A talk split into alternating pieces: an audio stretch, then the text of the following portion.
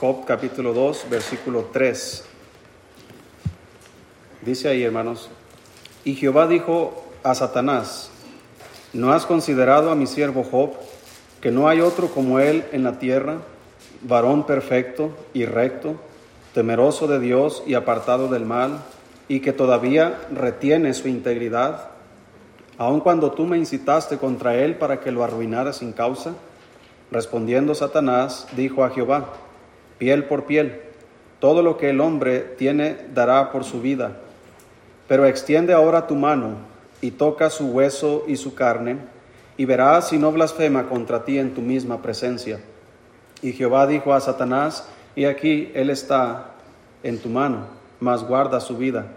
Entonces salió Satanás de la presencia de Jehová, e hirió a Job con una sarna maligna desde la planta del pie hasta la coronilla de la cabeza.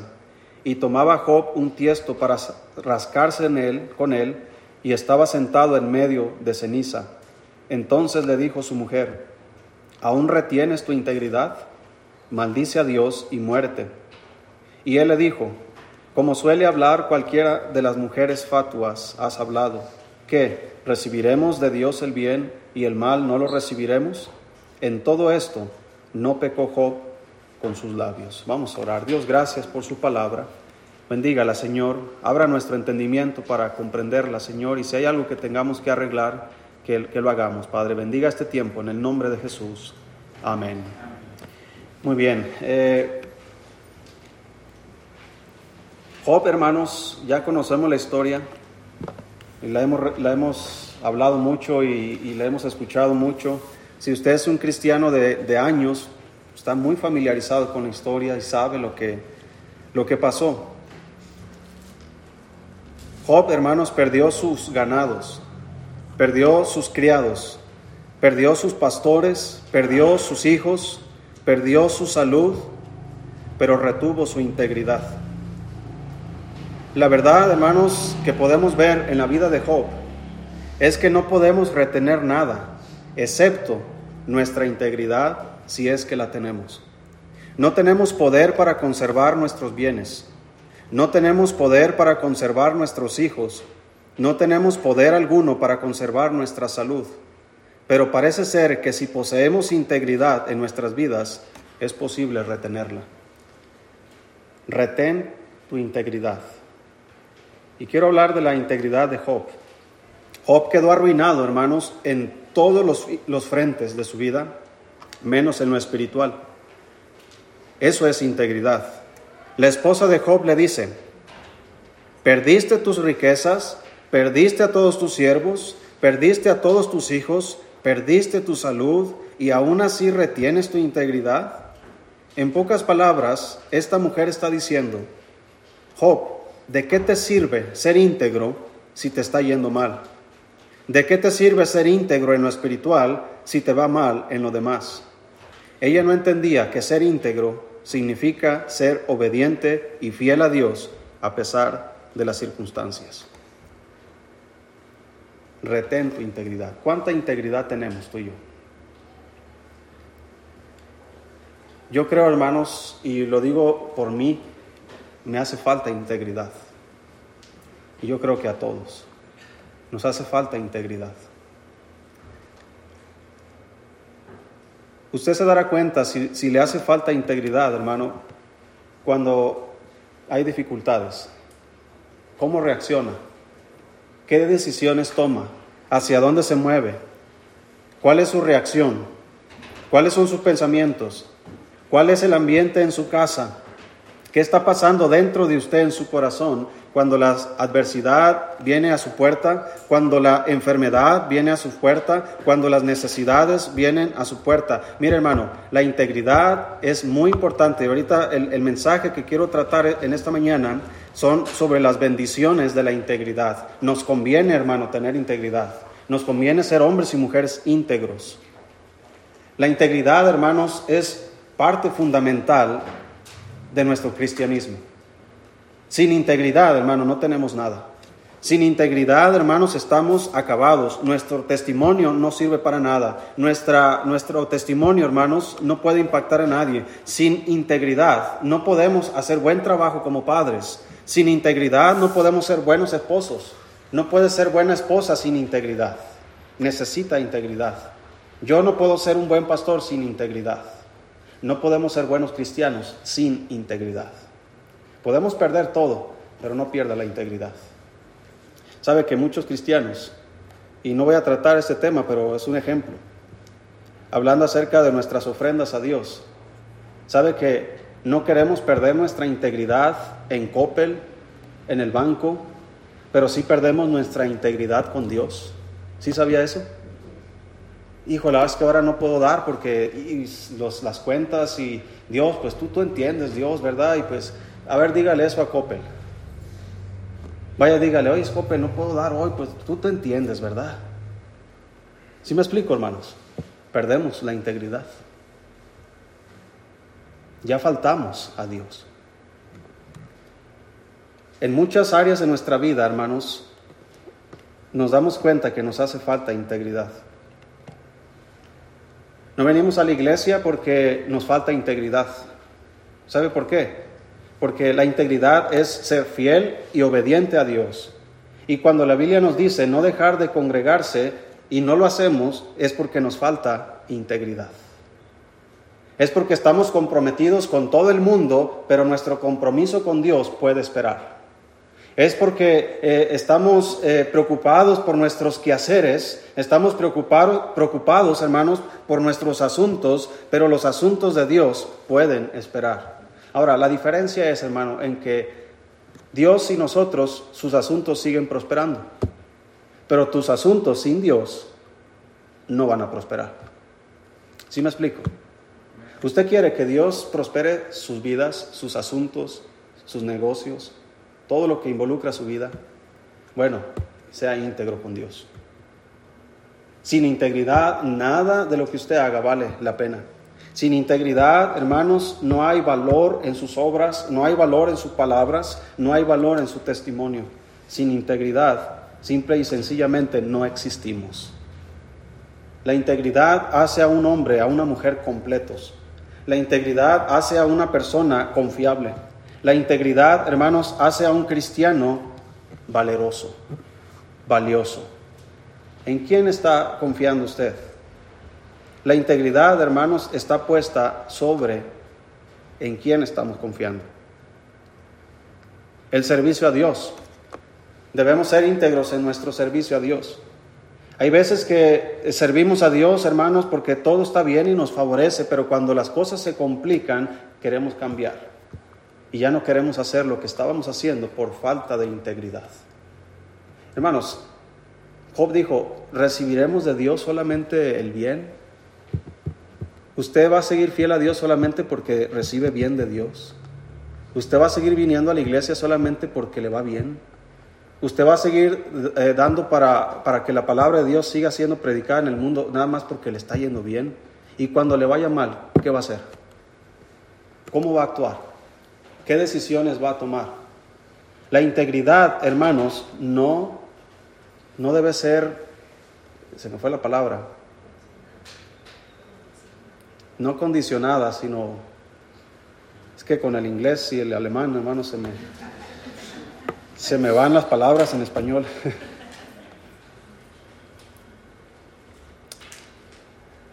Sí estamos comprendiendo el punto, hermanos. integridad de Job. ¿Qué hubiéramos hecho usted y yo al perder todos nuestros bienes? ¿Qué hubiéramos hecho? Obviamente, hermanos, si, si, tratamos el asunto de las ofrendas, la Biblia nos dice que debemos dar conforme lo que tenemos, no conforme lo que no tenemos.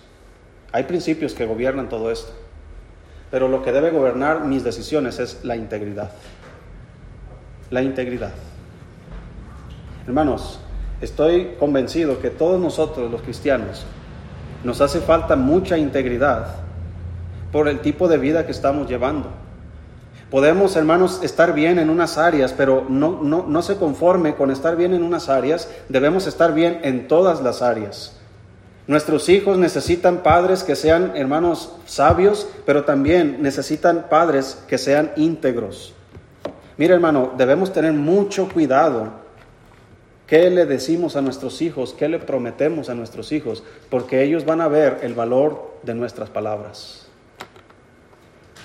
Cuando hay padres que no son íntegros, y a veces a mí me ha pasado, y a veces es porque se nos olvida, le hacemos una promesa a nuestros hijos. Mi hijo ahí está, papá, ¿cuándo vamos a ir a jugar fútbol allá al campo que está ahí cerca de la casa? Me dijiste que el lunes, hijo, es que nos salió una visita el lunes, pero el próximo lunes, ¿sabe qué va a decir mi hijo el próximo lunes? Mañana, ¿sabe qué me va a decir mi hijo? Papá, vamos a jugar. No hay lluvia o ahí está muy suave el clima, hasta me pone todo bonito. ¿Verdad? Y, y yo, ¿cómo, ¿qué voy a responder? ¿Qué pretexto voy a poner? ¿Sí me explico, hermanos?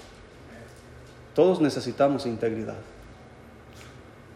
No podemos vivir la vida, hermanos, haciendo todo lo que nosotros queremos hacer sin recibir las consecuencias de aquello. Sea bueno o sea malo lo que estamos haciendo. No podemos escapar, hermanos, de nuestras decisiones, no podemos escapar de nuestras palabras, no podemos escapar, hermanos, de nuestras decisiones. La integridad debe gobernar todo ello. La falta de integridad trae desorden a nuestras vidas, trae desorden a nuestras palabras, a nuestros pensamientos, trae desorden a nuestras relaciones con los demás. La falta de integridad hace que se pierdan trabajos, la falta de integridad hace que se pierdan familias. La falta de integridad, hermanos, hace que se pierda la confianza. La falta de integridad, queridos hermanos, se pierden amistades. La falta de integridad hace que Dios descarte a muchos para ser usados por Él. Yo veo este punto, hermanos, muy, una de las, eh, ahora que vamos a tener el campamento de jóvenes, hemos, yo he puesto el título al, campamento, Dios está buscando un siervo. Y quiero enfatizar mucho en eso con los jóvenes en este año, porque querido hermano, parece ser que en, la actualidad a nadie le interesa servir a Dios. A nadie. No ven atractivo. ¿Qué, ¿Qué de atractivo hay servir a Dios? A ver, ¿cómo le van a los predicadores? ¿Cómo le va a los misioneros? ¿Cómo le va a los pastores? Y observamos la vida de ellos y decimos, no me conviene. Y observamos a los médicos, a los arquitectos, a los ingenieros y decimos, mira, a ellos sí les está yendo bien. A mí no me... Hermano, no se trata de qué vas a hacer, se trata de que seas obediente a la voluntad de Dios. Si la voluntad de Dios es que tú seas médico, pues vas a ser un buen médico si eres íntegro. Si la voluntad de Dios es que sirvas a Dios, vas a ser un mal médico y te va a ir mal porque estás fuera de la voluntad de Dios. ¿Sí me explico? No es lo que yo quiero, es lo que Él quiere. No es lo que a ti te atrae, es lo que a Él le, gustaría que hicieras. Pero no quiero hablar, hermanos, sobre la integridad en el sentido negativo, quiero hablar en el sentido positivo. ¿Qué beneficios, qué bendiciones hay cuando hay integridad en nuestras vidas? Quiero que busques el Salmo 15. Salmo 15.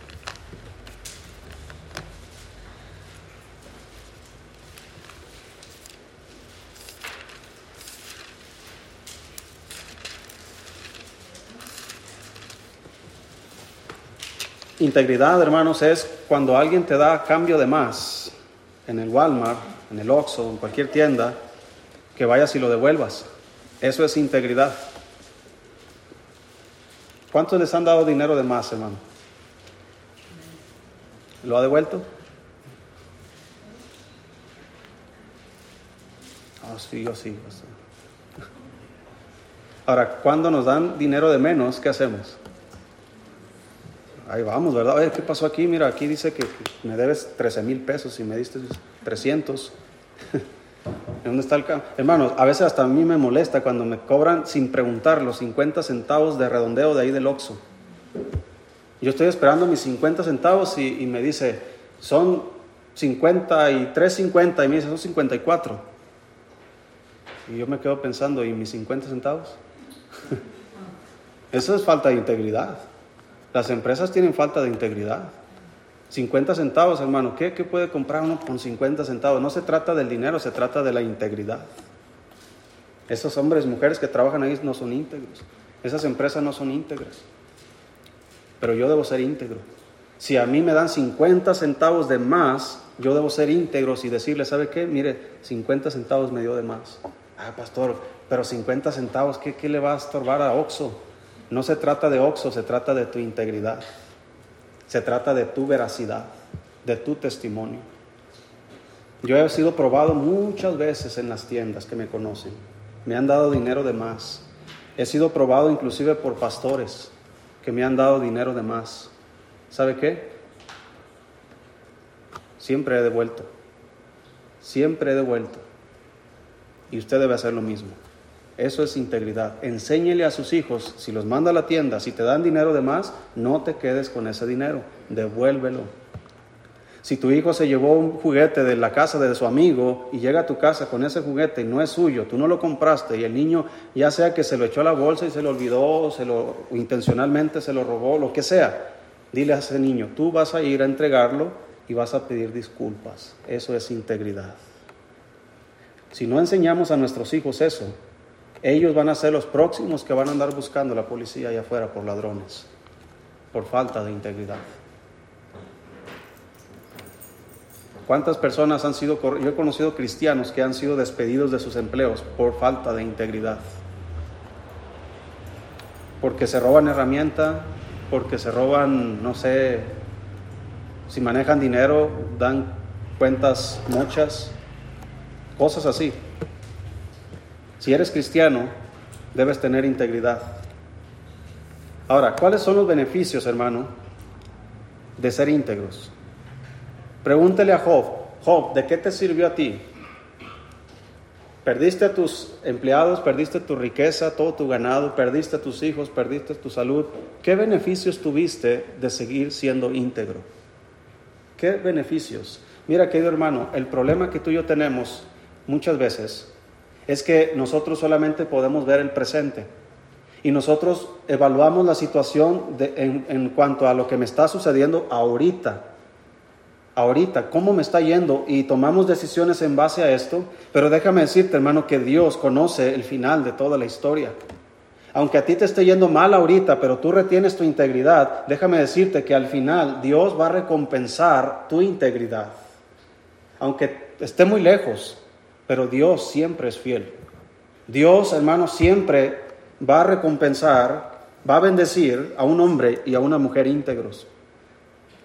Pero pesa falsa es abominación a Jehová.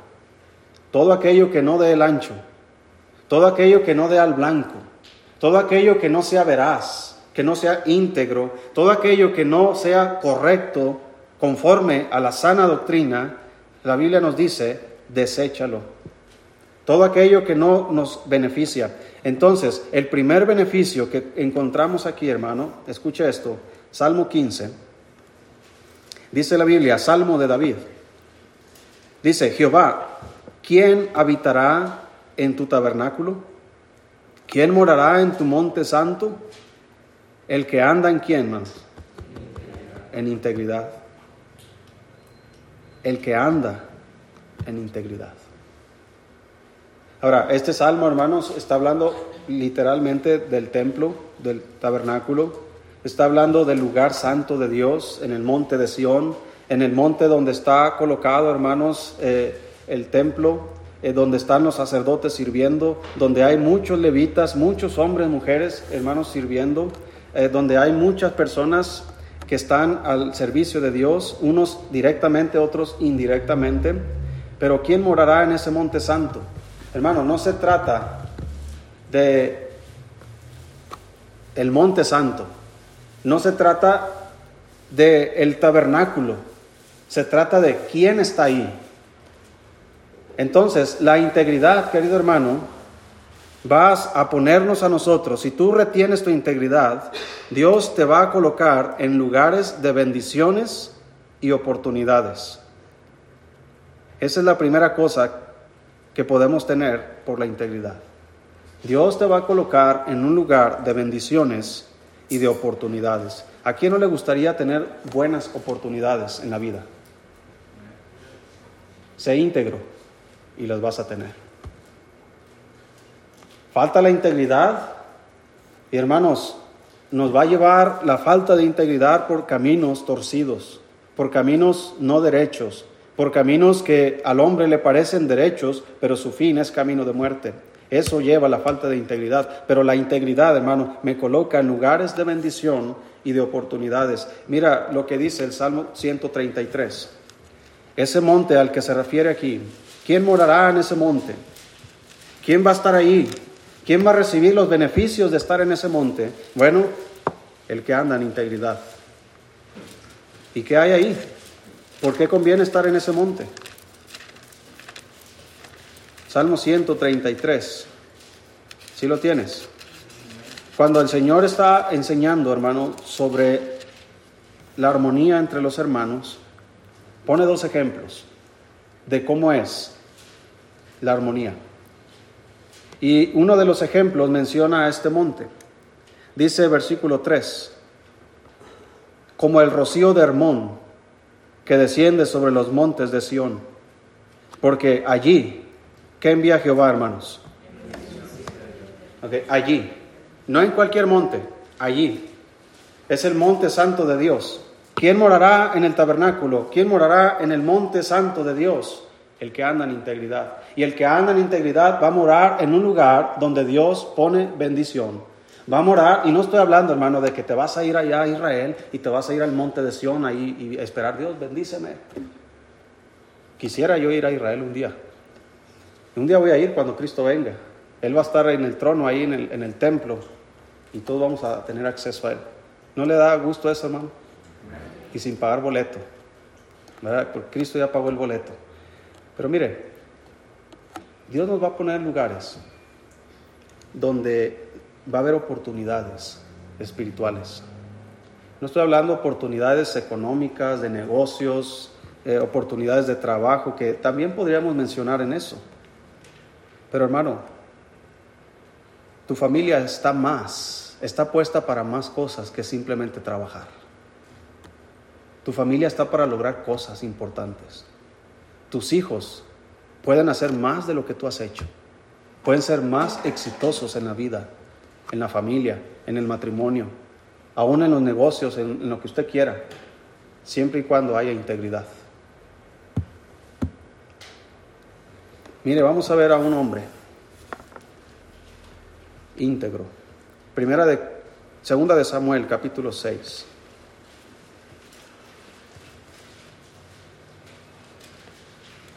Segunda de Samuel.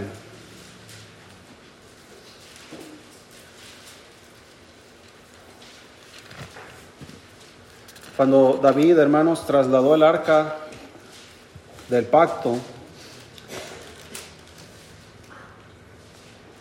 la quería llevar, hermanos, hacia la ciudad de David.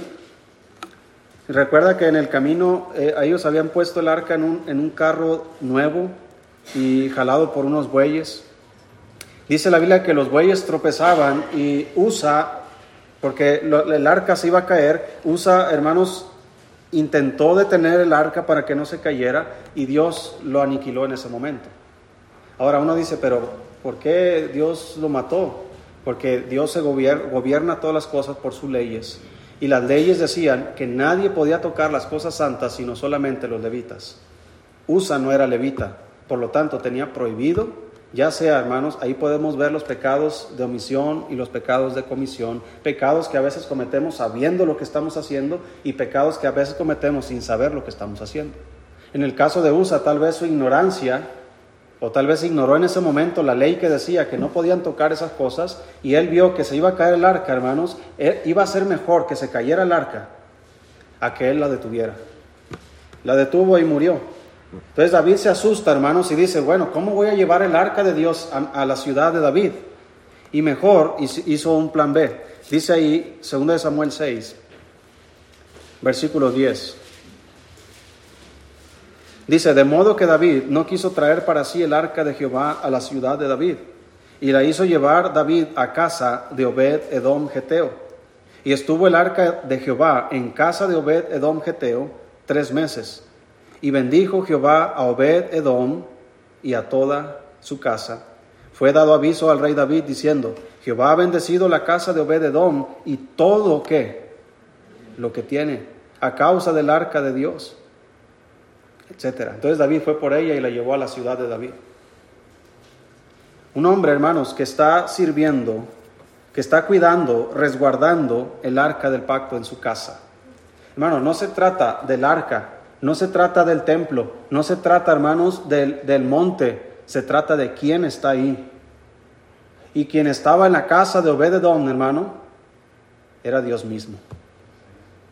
Y cuando Dios está en nuestras vidas, todo es bendecido, todo es prosperado. Pero Dios no está con alguien que no es íntegro. Dice, hermanos, ahí segunda de crónica, primera de crónicas. Y una vez que se llevaron el arca del pacto de la casa de Obed, él no se quedó con los brazos cruzados. Él quiso ser parte del servicio. Él quiso involucrarse más. Él sabía, esto me está trayendo bendición, ¿por qué me voy a apartar de esto? Dios me está bendiciendo, ¿por qué me voy a apartar de Dios? He guardado y servido a Dios con el arca del pacto y me ha bendecido por ello. ¿Por qué voy a dejarlo? Quiero más de esto. Así que él va y dice ahí, Primera de Crónicas 26.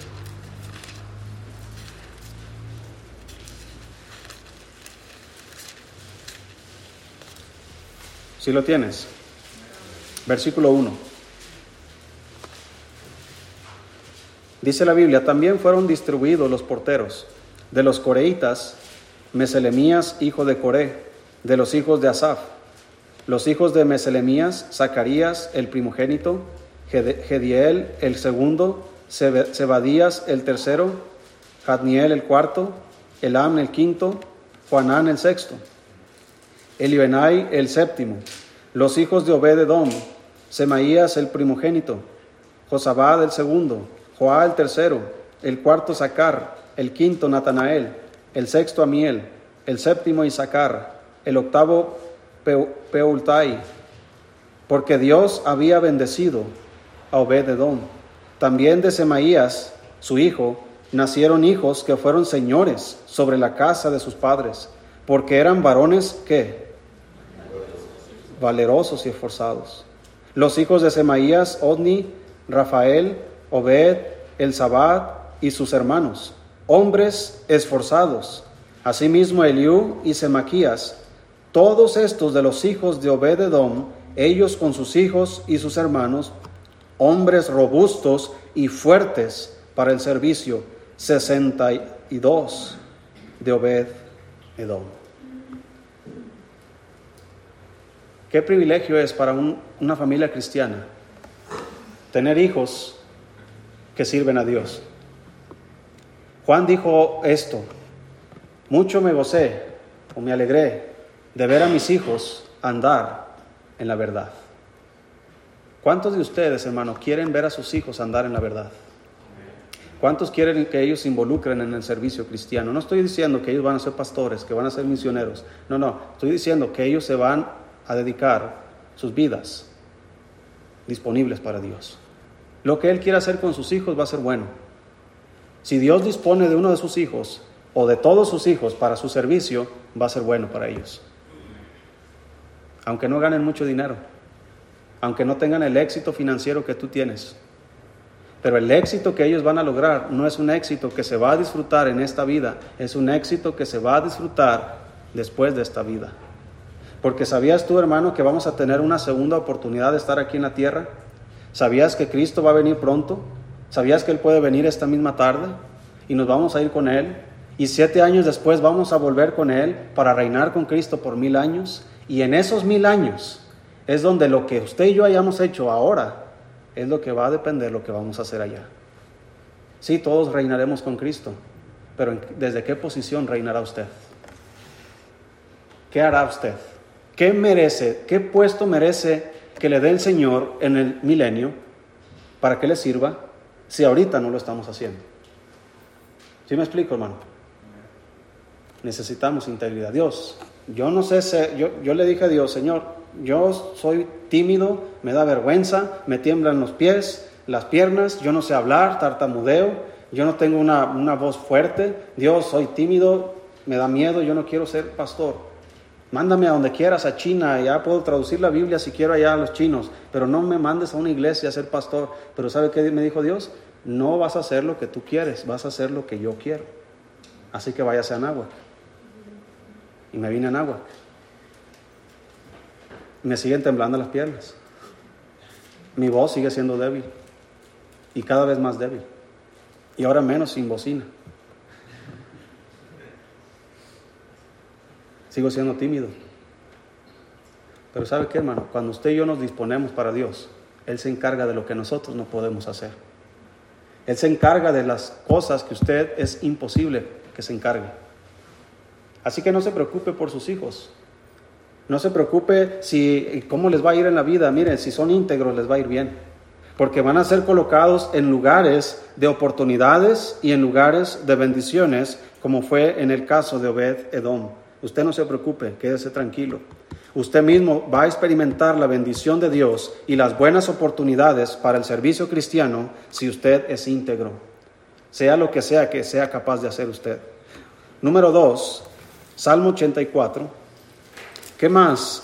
¿Qué beneficios hay de ser íntegros? ¿Por qué Job, a pesar de cómo le estaba yendo, decidió retener su integridad?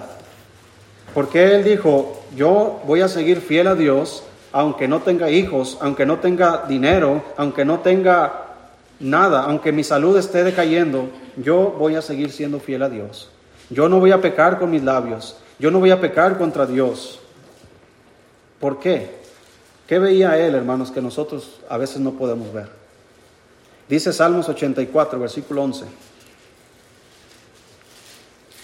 Dice, porque sol y escudo es Jehová Dios, gracia y gloria dará Jehová.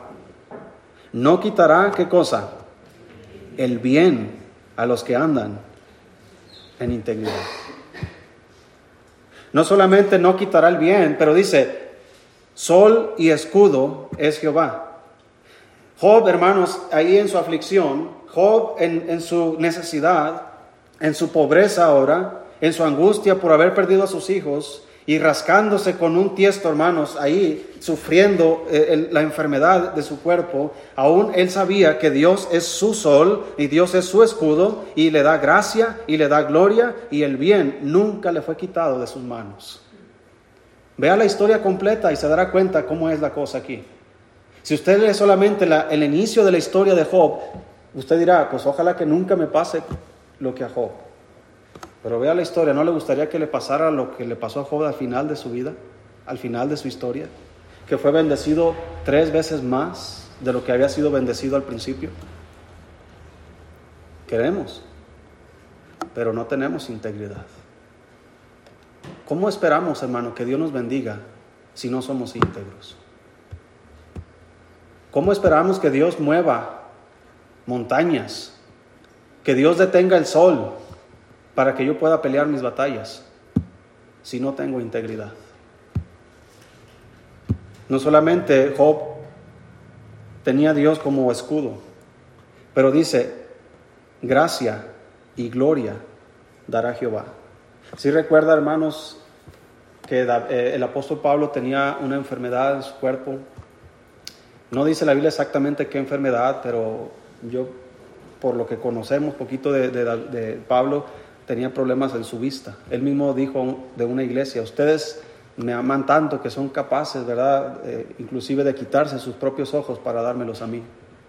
Desde que él conoció al Señor, sus ojos fueron lastimados. No sé si es otra cosa, pero eso tenía. Y él ya estaba cansado. Dios, ¿hasta cuándo? Y oraba a Dios, por favor, quita de mí este aguijón y volvió a orar, quita de mí este aguijón. Tres veces en su vida, a lo largo de su vida, él llegó a una desesperación, a decirle a Dios, por favor, ayúdame. Pero Dios le dijo algo muy interesante que también nos dice a nosotros, bástate mi gracia. No hay nada más poderoso y nada más agradable que recibir la gracia de Dios en nuestras vidas. Porque usted puede soportar la enfermedad con la gracia de Dios. Usted puede soportar la pérdida de un ser querido por la gracia de Dios. Usted puede seguir levantándose todos los días, hermanos, a seguir echándole ganas en su trabajo, en su casa, por la gracia de Dios. Pero si no somos íntegros, ¿cómo recibiremos gracia? ¿Cómo recibiremos ayuda? Ese es uno de los beneficios. Dios nos coloca en lugares de bendición y oportunidad, pero también Dios, hermanos, no quita el bien de nuestra vida. Aunque ahorita te esté yendo mal, espérate al final.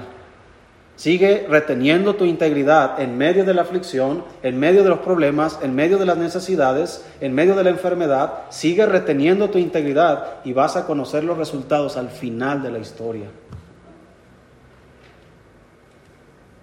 Siempre dicen, hay un dicho que dice, no, no es cómo empiezas, sino qué, cómo termina. ¿Cómo quiere terminar su vida usted? Proverbios capítulo 9, capítulo 10. Dos cosas más y terminamos, hermanos. Proverbios 10. Otro beneficio de la integridad.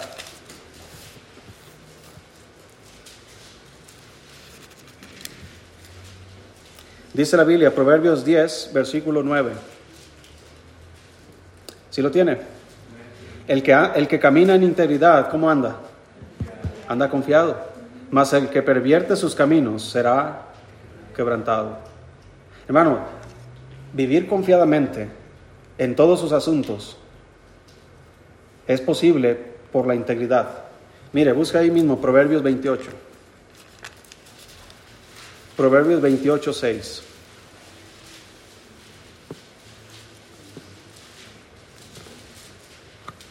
Dice ahí, hermanos, mejor es el pobre que camina en, en, su integridad que el de perversos caminos y rico. Hay cristianos, hermanos, hay personas que ponen su confianza en sus riquezas, pero no son íntegros. Hay cristianos, hermanos, que se enriquecen a base de fraudes, a base de... Yo, yo conocía una, allá en los mochis, ojalá que no me escuche. Vendía comida para perros, creo, así, para animales. Y las balanzas estaban alteradas. Daba kilos de 800, de 900 gramos. ¿Cómo cree que Dios va a bendecir su negocio? ¿Sí me explico, hermano? Si no somos íntegros, ¿cómo esperas que Dios te bendiga? ¿Cómo esperas que Dios prospere tus finanzas si no eres íntegro? ¿Cómo esperas, hermano, que Dios prospere tu vida, tu matrimonio, si no somos íntegros con nuestra esposa? ¿Cómo esperas que Dios bendiga y prospere a nuestros hijos si nosotros como padres no somos íntegros con nuestros hijos? Y podríamos abarcar todas las áreas de nuestra vida, hermano. La integridad nos ayuda, nos bendice, nos coloca en lugares de bendición y oportunidad, hace que Dios no quite el bien de nuestra vida. Pero también si retenemos nuestra integridad, hermano, te hace andar confiado. Confía en Dios, hermano, no en las riquezas. Mira, Job era rico. ¿Sí sabes cuántos animales tenía? ¿Cuántos de ustedes tienen un solo empleado? Un solo empleado que le pagan. Ahí tiene un empleado. Yo no tengo nada. Tiene dos. Que usted, que usted paga, que usted dice, ¿sabe qué? Llegaron las utilidades, ahí les va. Usted es el jefe, usted es el que paga. Usted es el que gobierna su empresa. Job tenía cientos de pastores, de siervos y siervas criadas. Tenía animales a montones. Tenía mucha riqueza. Y la perdió toda, hermanos. Toda. Ni un animal le quedó ni una vaca, ni un perro yo creo le quedó. No sé si tenía perros, pero, pero el fuego que cayó quemó todo. Ni uno. Pero ¿sabes qué mantuvo, hermano? Su integridad. Siguió siendo íntegro.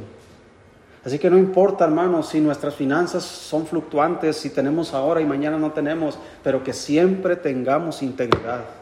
Que siempre seamos veraces, derechos, rectos, que nuestra palabra tenga, hermanos, validez, que nuestras acciones tengan validez, que no seamos faltos, sino íntegros.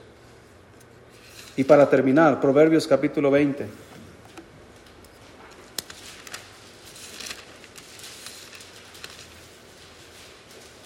Proverbios 20. Yo creo que esta parte, hermano, es la más, todo es bueno, pero esta parte es la más es la parte más buena de lo bueno. es como cuando usted deja lo más bueno del platillo al final. ¿Verdad? Que ah, yo le digo a él, ¿por qué dejas ahí las albóndigas? Ah, es que me las voy a comer aparte, ¿verdad? ¿Por qué? ¿Verdad que uno disfruta más? ¿Verdad? Está comiendo, se va al monte y se encuentra un árbol de manzanas y comienza a comérselas. ¿Y, qué hace con las más buenas? Las deja al final, ¿verdad? Y ah, esta se la voy a llevar a mi mamá, a mi, papá. O... Mire, esta es la parte más buena. Proverbios 27, dice la Biblia. Camina en su integridad el justo. Sus hijos son dichosos cuando, hermanos, después de él. No se trata solamente de ti, hermano. Se trata de tus hijos. Tus hijos serán dichosos después de ti, si eres íntegro. ¿Qué palabras dirán tus hijos cuando ya no estés? ¿Qué sermón o qué palabras dirán en tu funeral? tus hijos. Porque sabes que eso puede pasar. ¿Qué dirán de ti? ¿Qué contarán a sus hijos? Ah, mi papá. Voy a decir esto también, ojalá que no me, no me escuchen. Un, un, primo mío escribió el, día, el cumpleaños de su papá en Facebook. Escribió algo bien bonito, pero empezó diciendo, Casi, hermanos, yo me fui por la otra historia. Son dos historias en una. La historia de su papá y la historia de mi abuelo. Pobre mi abuelo, le fue como en feria, en Facebook. Contó la historia de mi abuelo, pero para exaltar a su papá. No, mi papá es esto y no, pero no como mi abuelo. Mi papá me dio todo, pero mi abuelo le pegaba patadas y lo dejaba sin comer. Y mi abuelo esto y mi abuelo lo otro. Y que su papá le enseñó a robar y, o esto. Y su papá irresponsable y mi papá responsable. Y yo digo, es mi abuelo también. ¿Sí me explico, hermano? Lo que dice de su padre está bien, lo alaba. Pero ahí están las consecuencias de mi abuelo, lo que se dice de él. Y es verdad. Lo malo es decirlo en público. Yo no quiero que mis nietos un día digan de mí tantas tarugadas, ¿verdad? En Facebook. O bueno, en aquel tiempo ya van a estar en el metaverso, ¿verdad? Ya van a estar ahí metidos adentro. Hasta voy a tener un avatar, yo creo ahí, mira, ese es ese.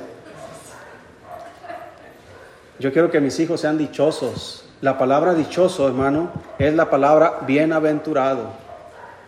Bienaventurados. La palabra bienaventurado significa doblemente bendecido Significa que no solamente fue bendecido por tener un buen padre, una buena madre, sino que ahora es bendecido mayormente porque él es un buen padre, porque ella es una buena madre. Doblemente bendecido. Job 27 y terminamos.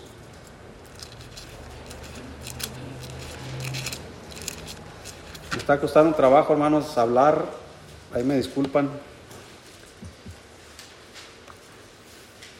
Job 27. Me encantan estas palabras que dijo Job. Y yo quisiera aferrarme, hermanos, a este pensamiento también. Y cuando nos está yendo bien, pensamos, no, yo, yo sí lo haría. Pero yo quisiera pensar así cuando me esté yendo mal. Dice ahí Job 7, versículo 1. Dice, ¿no es acaso, perdón, 27. Yo estoy en 7. Job 27, 1. Sí estamos ahí, ¿verdad?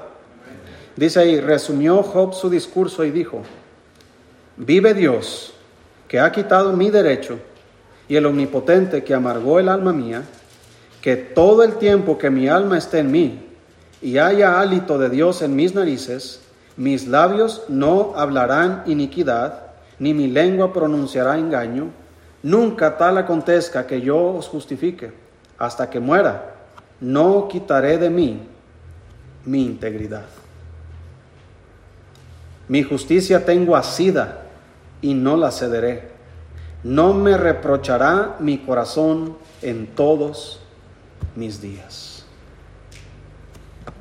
¿Cuántos estamos determinados a hacer esto? No importa cómo nos vaya, estoy determinado a mantener mi integridad. aunque sea pobre, aunque sea rico, aunque esté enfermo o aunque esté sano, yo voy a mantener mi integridad. Voy a ser fiel a Dios hasta el último día de mi vida. Y mi vida, mi corazón, no me reprochará nada. No estarás en los últimos días de tu vida reprochándote por qué no hice esto, por qué no hice aquello, por qué no amé más a mi esposa, por qué no hice más por mis hijos, por qué no me esforcé más, por qué no fue un mejor cristiano, por qué no oré más, por qué no leí más, por qué no fue más fiel a Dios, por qué no serví a Dios. Nunca me reprocharé, dijo Job. Voy a mantener mi integridad, no importa que me esté rascando con un tiesto toda mi vida, pero mi integridad es valiosa. Así que hermano, yo te animo que juntos retengamos nuestra integridad. Si no eres íntegro, acércate a Dios, ahí aprenderás a ser íntegro. Acércate más a Él y tu vida va a ser cambiada.